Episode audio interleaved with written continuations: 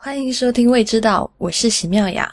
未知道现在已经开通会员计划，如果您成为我们的会员，您会在每周五收到一封会员专属通讯，每个月三十块钱，支持席妙雅把未知道做成最好的美食播客。如果您选择成为全年会员，还可以享受八五折优惠。更多关于会员计划的内容。请访问未知到点 FM 斜杠 member，member 的拼法是 M E M B E R。我们推荐大家使用播客客户端订阅节目节目，因为这是最快可以听到我们节目的方式。如果您不知道用什么客户端，请访问 IPN 点 LI 斜杠 FAQ。大家如果有任何的反馈，可以关注我们的社交账号，我们的微信公众号是未知道的中文。我们在新浪微博是未知道播客，在 Twitter 是未知道的拼音。您今天收听的是第五十八期的节目。然后我想说，就是之前我们不是决定在每个月的会员计划里面会抽取一位幸运的会员，然后这位会员呢就会收到我们不知道从哪儿搜集来的这个好吃的东西，或者是跟食物相关的这个礼物。那我刚刚去翻前面我说这个话的时候，就发现是。八月十几号的时候，马上就要到九月中旬了，所以大家听到这一期播客的时候，就这一周的周末，我们就做第一个月的抽奖截止。那到这天为止，加入未知道会员计划的所有会员都可以参加这个抽奖。送出来的第一份礼物呢，就是我之前从云南背回来的诺顿的火腿，是一个三年腿。嗯，反正如果大家听完炒饭，就是诺顿火腿炒饭的这一期，应该都很清楚它是什么了。所以我也我也很期待看到底可以送到哪个城市去。啊，如果大家感兴趣的话，依然可以在听到这期播客的时候加入未知道的会员计划，那依然有机会获得我们第一次的抽奖，好吧？今天前面的就讲到这里，我们就开始直接聊今天要聊的食物吧。其实我们之前已经聊过两期关于西安的食物，一期聊了凉皮，一期聊了肉夹馍。那西安这个地方呢，我发现好吃的东西实在是太多。我最近在北京就又迷上一家这个。嗯，西安的店，就是吃到了更多我很喜欢的面食。那这一期呢，我就来讲另外一个可能去西安大部分人都会吃的东西，就叫羊肉泡馍。在讲这个羊肉泡馍之前，其实还蛮颠覆的，就是呃，我自己在看资料的时候，以及我自己去西安几次吃东西的经历，告诉我，就是现在我们在西安吃羊肉泡馍呢。很多时候吃到的并不是纯粹的羊肉泡馍，就是准确准确的说，现在这个包括现在西安很多老店那些师傅或大厨给你介绍的时候，都会说这个泡馍是叫牛羊肉泡馍，所以其实现在在西安是很难得找到。就是真的用纯纯的羊肉 做出来的这个泡馍了。基本上，一方面因为我猜想，一方面可能是因为成本的原因，另外一方面也可能是因为游客越来越多，当地可能去到那边。并不是很多人都能习惯羊肉的味道，就是各种猜想吧。但是确实，现在基本上所有的这个泡馍，那个不管是汤汁还是肉，都是用牛肉和羊肉一起做出来的。上次那个 C 拉去，应该也是吃到的是牛羊肉吧？牛羊肉泡馍。嗯，那你上次吃那个泡馍的时候，你是自己掰的还是找别人掰的饼啊？嗯，自力更生，自己掰的，但是真的还觉得挺累的，因为就是听那个那边当地人说，呃，其实他们那边的那个，呃，老年人什么的都特别喜欢，嗯，没事儿坐在那个泡馍店里掰呀掰，掰呀掰，然后嗯聊聊天什么的，一上午就过去了。然后我试了掰掰了一下，觉得就是还挺需要沉住气才能把一块馍都掰完的。你当时要了几块啊？当时是我们两个人掰了两块，就正常标配应该是一个人掰两块，然后我们 相当于是就是每个人掰了一半的量，但我觉得已经相当的耗神。你你过去的时候也也是吗？我是的，但是我我很懒，就是嗯，因为我去的时候嘛，嗯，他就会问你要几张饼，嗯，我就说我要一张，呃，但是他很鸡贼的在我碗里放了两张饼，然后我就对你的，这是对你的厚爱，对厚爱，对我的肯定是吗？然后我就是去到那嘛，他就给了我两张馍。我就我就想，因为我很饿，我就我就掰嘛。但是哦，说到掰饼、掰馍这件事情，其实呃，牛羊肉泡馍的掰法跟那个葫芦头泡馍的掰法是不一样的。要不然，C 啊，你先跟我讲，你当时吃那个牛羊肉泡馍的时候，你是按照那种嗯，就是先四分之一，然后再往小了掰。你当时掰什么大小啊？嗯，差不多吧，基本上应该是先先那个，就尽量把它拆成那个小块儿，然后然后大概应该是掰成嗯小手指甲大小的一半儿那个那种大小吧。这是摊主给你的就是指示吗？没有，摊摊主很忙的，他才懒得理我呢。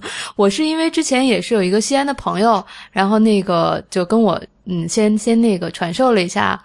掰掰那个饼的经验嘛，然后就说，嗯，你应该掰成这样，然后还说最好是每一块上面带一点饼的那个皮，再带点饼的瓤。然后我被他洗脑之后，就觉得不掰的这么专业，就是对不起那个，嗯，羊肉汤。不好意思是给你加汤是吧？对啊，然后我就一丝不苟的掰了，然后就看见，嗯，旁边身边有不少人就就掰的很粗放，然后就直接两分钟就搞定了，然后我就自己在那儿着急，各种着急。所以，呃，葫芦头又是什么不一样呢？哦。呃，当时我去掰那个葫芦头的时候啊，先跟大家讲一下什么是葫芦头泡馍。嗯，蒋勋肯定不知道，因为我在聊之前他就好奇的问我，呃，葫芦头其实就是猪大肠，就是肥肠，肥肠泡馍。嗯，呃。然后我当时去吃那个葫芦头泡馍的时候，嗯，我就掰的很慢嘛，我就因为我也是听说得掰的很小，要不然你那个馍就是不好泡嘛。但是那个老板反正就坐门口，他就看见我了，他就说你不能这么掰，不能掰这么小。他说这又不是牛羊肉泡馍。然后我当时，因为然后他就过来跟我讲说，牛羊肉的泡馍是全死面的，所以你得掰的很小，然后你才能把它泡开。然后葫芦头泡馍呢，它其实是有一点发面的，但是它也有死，就是嗯，也有死面的成分吧。呃，所以你不能掰到那么小，因为它就是已经发过一次，你把它掰掰的太小，它。就就 也发不起来，你到时候吃的时候就很麻烦。他说就稍微一煮就会化成渣，所以他是跟我讲说，如果是掰牛羊肉泡馍的那个饼的话，就是你可能就像那样那样，什么小小指甲盖儿的一半，就是那种大小。然后如果是吃那个葫芦头泡馍的话，就基本上大小，我想想，嗯，应该是食指的第一节那么大。差不多，然后所以其实掰那个火，对，是很大，就所以掰那个很快啊，你知道吗？啊，嗯，我我其实就特别好奇，因为就是如果大家没有去过西安的人，可能不太熟悉，就是这个，嗯，在西安呢，就是吃这种先掰馍再吃的这种泡馍，其实你。掰的这个过程，你是吃不上任何东西的。那最多你，如果你再点点小菜什么的，你可能能吃小菜。但我看他们也不点小菜，所以我一直很好奇，就是 说有些老年人就在那掰一上午馍，我特别好奇是，可能那他一上午就什么都没吃啊？就是因为就是牛羊肉泡馍，其实它的过程是，嗯，汤已经是炖好的，就是可能拿牛骨头、羊骨头，就是。呃，什么肉？然后再加上啊、什么姜啊、葱啊，就是各种香料调味以后，其实已经是熬好的汤。但是你的这个馍是得靠你自己掰的，那你掰完以后，你再把这个馍递给他，然后他重重新再帮你把这个馍加这个高汤煮一下，才能吃。所以传说中的那些掰上馍的老头，其实他一上午都没吃啊，就是他是去吃中饭的嘛。就这是我一直一直以来特别大的一个好奇，所以我也不知道哪哪位西安人能解我这个疑问。反正我就觉得掰馍其实不需要那么多的时间，而且你当你去吃的时候，你就很饿了嘛，怎么可以就耗费一上？嗯，思雅，你当时去那个吃牛羊肉泡馍的时候，他有没有跟你问你说你要加是什么汤啊，加多少这件事儿啊？嗯，这个倒是没有。嗯，就是，但是最后泡出来的结果是，呃，就稍微有多余了一点点汤，并不是我在北京经常吃到的那种，就是汤特别满的那种状况。嗯嗯，是，呃，我我记得之前好像也听过有几种不同的那个泡法，对吧？嗯，就是汤的多按汤的多少来那个。就他们反正就去之前就说就说有那个什么有一种叫干巴，就是嗯馍多汤少嘛，对，就没有没有汤，就是呃整整个一碗馍都泡发了，所以你吃完以后那个底就是吃完馍以后那个碗底就变成干的了。还有就是嗯喜欢这种。一口汤的，就是可能，呃，主要吃馍，然后喝一点点汤。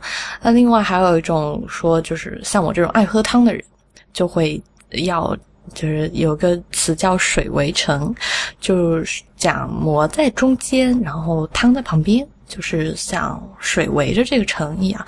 但基本上就是汤比馍多，因为我自己是觉得那个馍并不是精华所在，就是汤。对于我来讲是那一碗最珍贵的东西，所以我去吃那个羊肉泡馍的时候，我都会，我没有跟他很作的讲水围城这个事情，我就 我就讲说我要宽汤，我要多汤的，然后因为我只掰了一个馍嘛，所以也不多，嗯，他就给我很多汤，但他就然后他还就是常规的，像问你要不要什么香菜啊、辣椒啊这些，反正都会问。嗯，这样说来也是啊，因为就感觉那个汤其实还是特别有技术含量的一个东西，所以嗯，如果都被那个膜给泡掉了之后，嗯，不能单独喝点汤，也是挺遗憾的事儿。对啊，就是我觉得风味最浓的。就是或者说那个滋味完全就是靠那个汤来提供的嘛，然后我其实就想到我在自己去吃那个兰州拉面的时候，其实我自己也是要宽汤的，有时候甚至我很变态，我会跟他说我要少面宽汤，就是因为我还不知道说不要面呢 这个我干嘛去 吃不饱啊？嗯、呃，就是因为如果大家。有那个吃面条的经历，就会发现，如果面条太多，或者说馍太多，呃，如果你又是一个吃东西不能吃那么快，或者说吃烫的东西，其实速度不太够的这种人，然后你即使一开始要了一碗东西，它可能是汤很足的，但你吃到一半的时候，发现已经没有汤了，就是面条已经变粗了，或者是馍已经变胀了，就是你想喝口汤也没得喝，所以我有时候就很。我基本上吃我喜欢吃的面条的时候，我都会跟他说我要少面宽汤。所以，如果大家想要去西安去试这个羊肉泡馍的话，我觉得宽汤是最好的体验。嗯，然后哦，然后除了羊肉泡馍，就是我想讲的是，就是我这次吃到那个葫芦头的泡馍。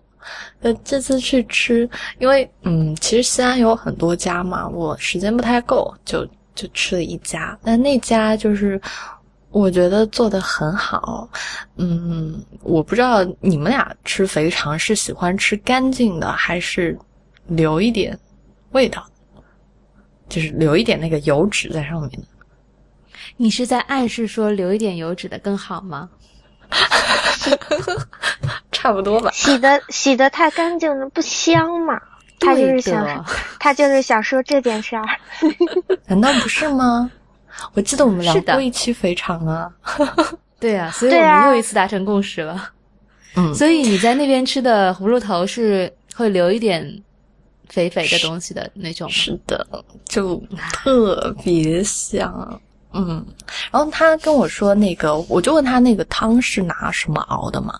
他说葫芦头，反正我去的那家那个老板跟我说，汤底是拿猪大骨和肥肠一起熬的，所以我其实喝下来觉得它的那个汤没有我之前吃的牛羊肉泡馍那种汤那么浓郁的感觉，就是它从成色看起来就是那种。淡淡的乳白色，不是那种很浓稠的，但其实也还蛮鲜的。而且因为它的那个饼不是就是全死面的嘛，所以其实它煮也没有煮很久，就是轻轻的煮一下，然后它还留一个慢慢给你泡的过程，所以吃到的时候那个饼还是有那种蓬蓬的感觉。所以我自己觉得还还挺好的。然后那个肥肠就是很香，这种会。跟卤煮火烧有点像吗？嗯，不太一样哎。卤煮火烧那个，因为它其实汤底是深色的嘛，就是是酱油，然后加了很多嗯这个药材吧，就就只能这么说。嗯，所以它其实是味道更重一点的。嗯，然后这个就是我自己吃下来觉得。葫芦头泡馍，其实如果你不加辣椒的话，其实它蛮清爽的，嗯嗯，但加辣椒的话就可以就会变辣。但哦，说到加辣椒这件事情也很很好玩，就是嗯，一般去吃这个泡馍的时候，嗯，他就会问你要辣还是不要辣嘛。但你就是如果好的店的话，他加辣椒，他不会整个嗯，你大勺把那个辣椒泼在上面。就是，就是一整碗就全是辣椒，就嗯好一点的店，他会帮你把辣椒放在某一个地方，然后呢，你吃你一开始可以先吃不辣的部分，就是先吃那个原汤的地方啊。如果你觉得这个吃够了，这原汤的部分吃够，你再把这个辣椒拌进去。但是它那个不会不会放在不会单独盛是吗？就是它还是会放在碗里是吗？哦，单独盛这件事情我没有在当地发现的，但我觉得如果你要的话，他应该也可以给你。嗯，因为我呃，因为我是一个喜欢有一点辣椒风味的人，但是呢，我又很喜欢尝它没有辣椒这个原始的味道，所以对于我来说这件事情还挺好的。嗯，但是比如说像在四川吃面条这件事情就没无法实现，就你只能跟他讲无辣、少辣或者是。多辣，因为四川吃面条，呃，就是有一个做碗的过程，就是你去吃的时候，其实那个，嗯，辣，嗯，比如说辣椒、花椒、盐，嗯，味精，嗯，还有什么葱什么的，它都已经给你放到碗底了，然后你就是煮好面以后，就把面放上去，再淋上浇头就可以，所以你就是没有这种。一半一半的感觉，所以还不太一样。嗯嗯啊，然后再说我这次吃到那个好吃的葫芦头，葫芦头这次不是我最惊艳的地方。我这次吃到的最好吃的东西是，嗯，在那个葫芦头店里面买到的一个叫邦邦肉的东西。嗯，我这个。我也是朋友推荐的，我之前不知道什么叫邦邦肉，反正所以我就去看。其实我觉得那个邦邦肉，嗯，很简单，但是它就是香。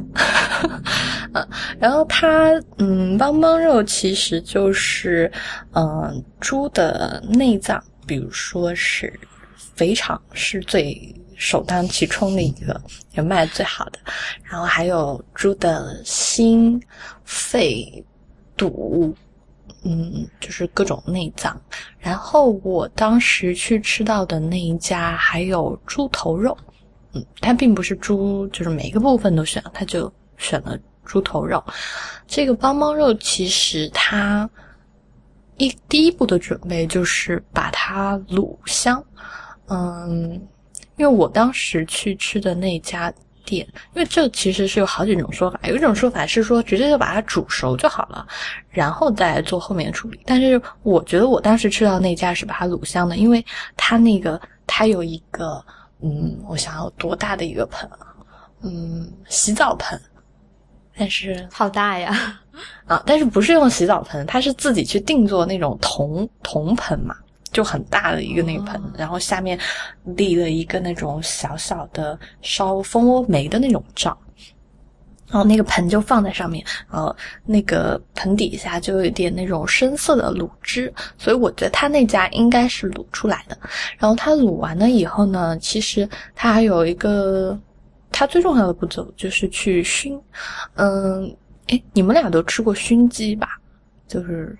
小小的熏鸡，我吃过熏大肠，觉得很好吃。哎，你在哪吃的熏大肠啊？在我们家那边，我好像是上次在讲大肠那一次的时候提到过。对对对，想起来。所以我我觉得还是可以想象这个邦邦肉应该是多么的好吃。嗯，哎，那你们熏大肠用什么熏呢？好饿。嗯。我我其实也没有看见他做的过程，但是就是出来之后那个烟熏的感觉很强，然后颜色是有点金色的感觉。我就跟你讲，我当时去迎接这个邦邦肉洗礼的那个场景，然后我就走进去，我就跟那个老板说我要吃邦邦肉，然后因为我没看到店里面有嘛，然后那个老板就。指着他那个店旁，就他有两个门面，他那个店，然后两个门面都是打通的，然后他就指着另外一个门面的那个地方，他他指着那个锅，然后我们就看，嗯，这么大一口锅应该有好多，然后他就，然后我就说，那我是先付钱还是怎么样？他说，呃，是你自己先选，选好以后，啊。看你买了多少，再去付钱。然后我就过去，就在这个时候，我就迎来了人生的第一次帮忙肉。然后他就把那，因为他的盆实在是太大，就那铜锅实在太大，然后就打开，然后就一阵烟雾就从 从我的就是就是怎么样扑面而来，就是感觉我就被击倒了。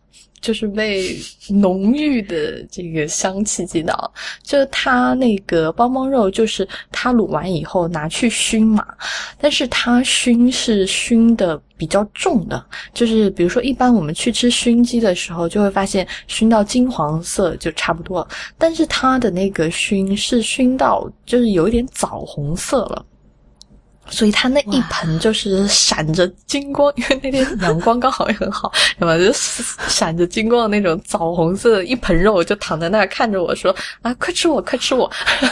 然 后我其实因为就是因为那天去的时候是早上，你知道吗？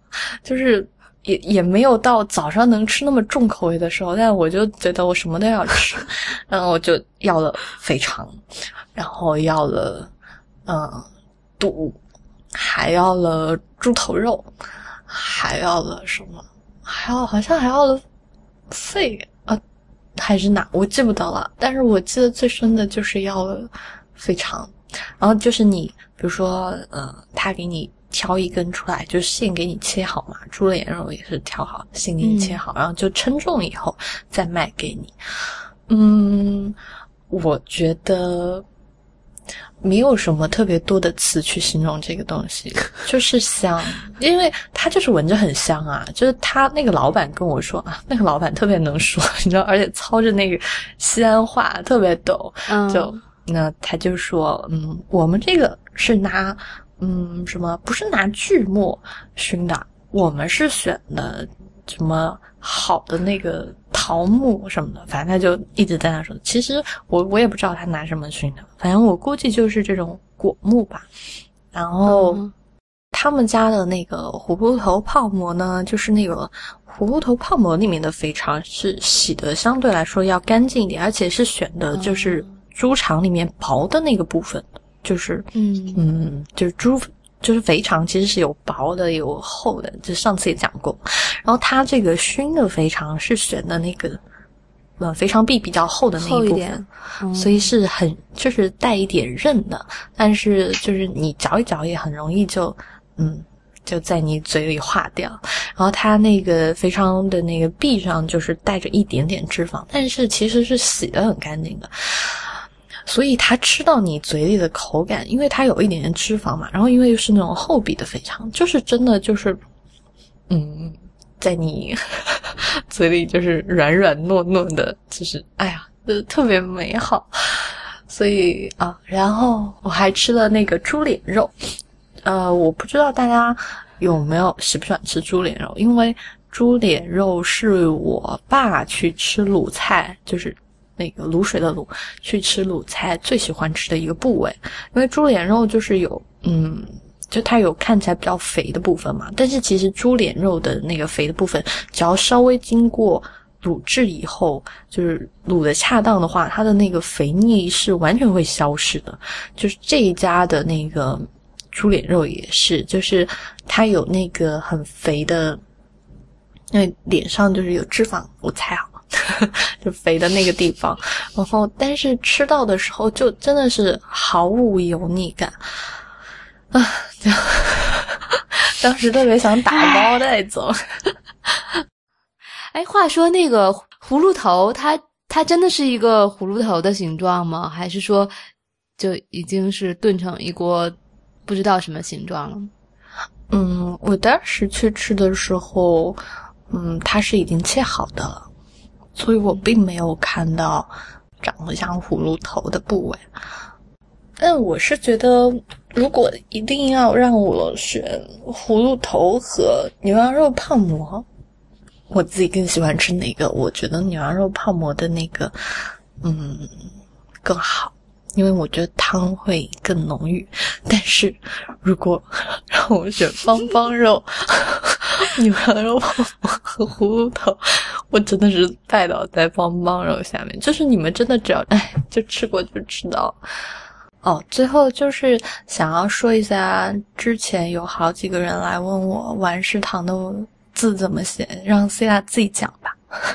啊，有这种事，丸就是丸子的丸，就是红烧丸子的丸，就是四喜丸子的丸，食堂就是小丸子的食堂吗？对的。对了，麦雅刚才问我有没有在国外吃到就是呃异曲同工的类似于羊肉泡馍的东西，我就一下子想到说，其实，在法国他们喝。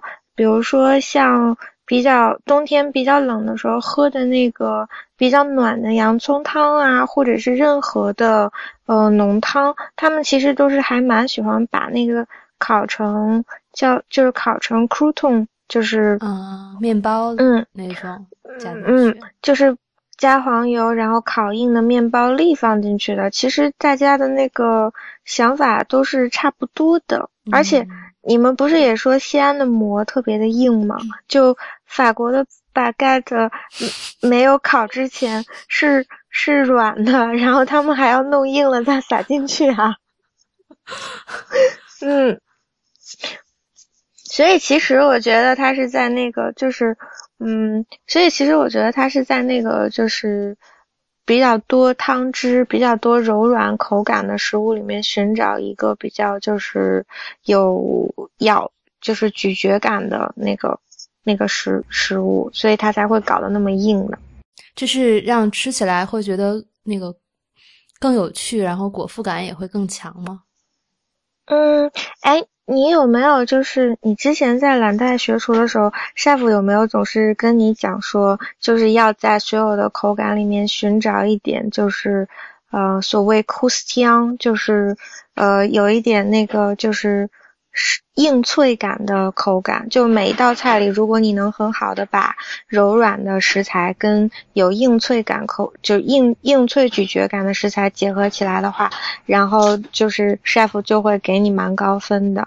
因为我之前看在看一个那个什么食物科普书籍，然后叫好像叫肠子脑子肠子脑子对吧？厨子肠子脑子。对对对，他好像是说，就是人类最对最初要追求的一个就是酥脆感，是吧？嗯，对，是因为那个在从灵长类呃就是进化的过程当中吃了很多的那个虫子吧，那个虫子它是 有些昆虫是有酥脆感的，这个说起来好恶心呢。啊！